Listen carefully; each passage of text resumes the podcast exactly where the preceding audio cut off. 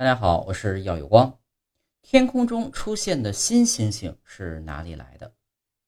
如果你热爱天文，并且经常在夜晚的时候观察浩瀚的星空，那么你或许会有过这样的奇遇：有一天晚上，遥远的天空中竟然出现了一颗你以前从来都没有发现过的星星。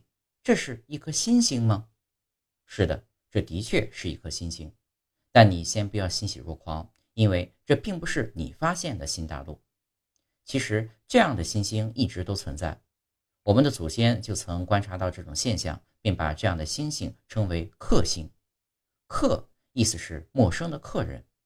当然，他们并不是从别的地方来访的客人，也不是新诞生的星。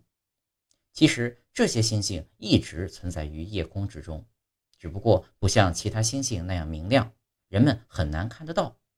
它们夹杂在满天繁星之中，常常缓慢地移动着，并逐渐聚集。